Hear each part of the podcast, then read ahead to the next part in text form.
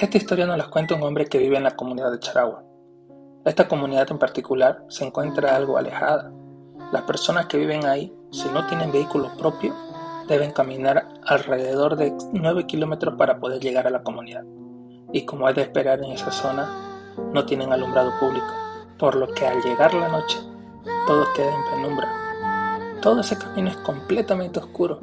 Hay animales que pueden aparecer delante tuyo en cualquier momento sin dejar detrás todos los ruidos que puedes llegar a escuchar.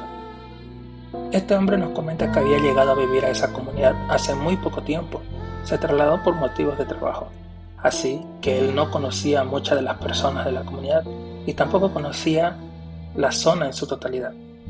Él, en su día a día, trataba de hacer lo que hacen todos los comunarios, traer leña para cocinar, ir a pescar, cazar algo que pueda proveer de carne a su casa él trataba de seguir los consejos de los comunarios más antiguos de la zona, por lo que nunca se había alejado tanto de la comunidad de noche.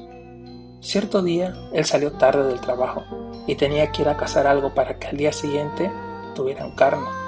Era de noche, no estaba seguro de salir o no, pero al final se decidió, tratando de no alejarse mucho de la comunidad para que así pueda volver rápido. Agarró sus cosas y se dispuso a caminar. Eran aproximadamente las 11 de la noche.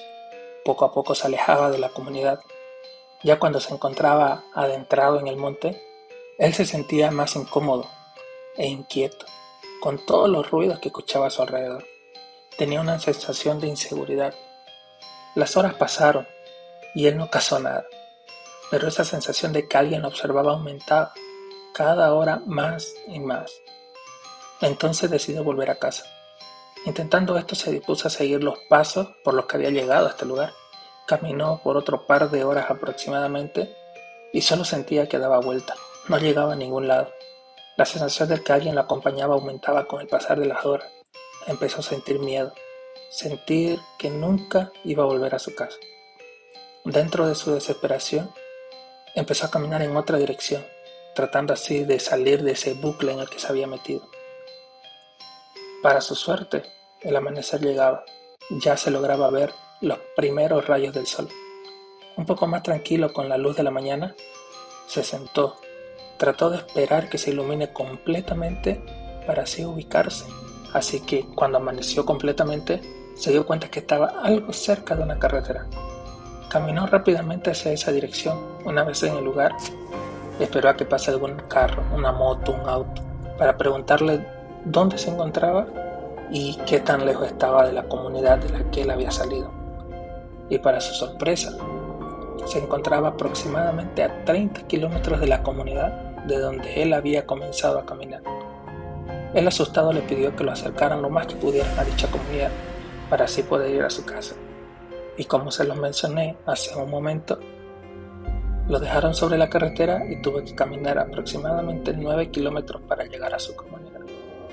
Una vez llegó a su casa, le comenta a su esposa todo lo que había pasado, el miedo que sintió la noche anterior, y también le comenta a su vecino, que era un comunario de los más antiguos, se podría decir.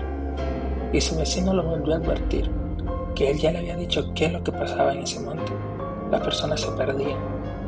En muchos de los casos no los volvían a pillar. Los lugareños contaban que en ese monte aparecía el diablo, y él hacía que te dé miedo, te desesperes y te pierdas en el lugar. A causa del temor que tenía, solo daba vueltas y vueltas sin volver de donde había salido. Desde ese momento, él sintió un poco más de respeto por el monte, así que no volvió a salir solo de noche ni a cazar ni a pescar. Ese miedo que sintió esa noche de no volver a ver a su familia lo marcó. Lo marcó muy profundamente, porque él no puede explicar la sensación que sintió.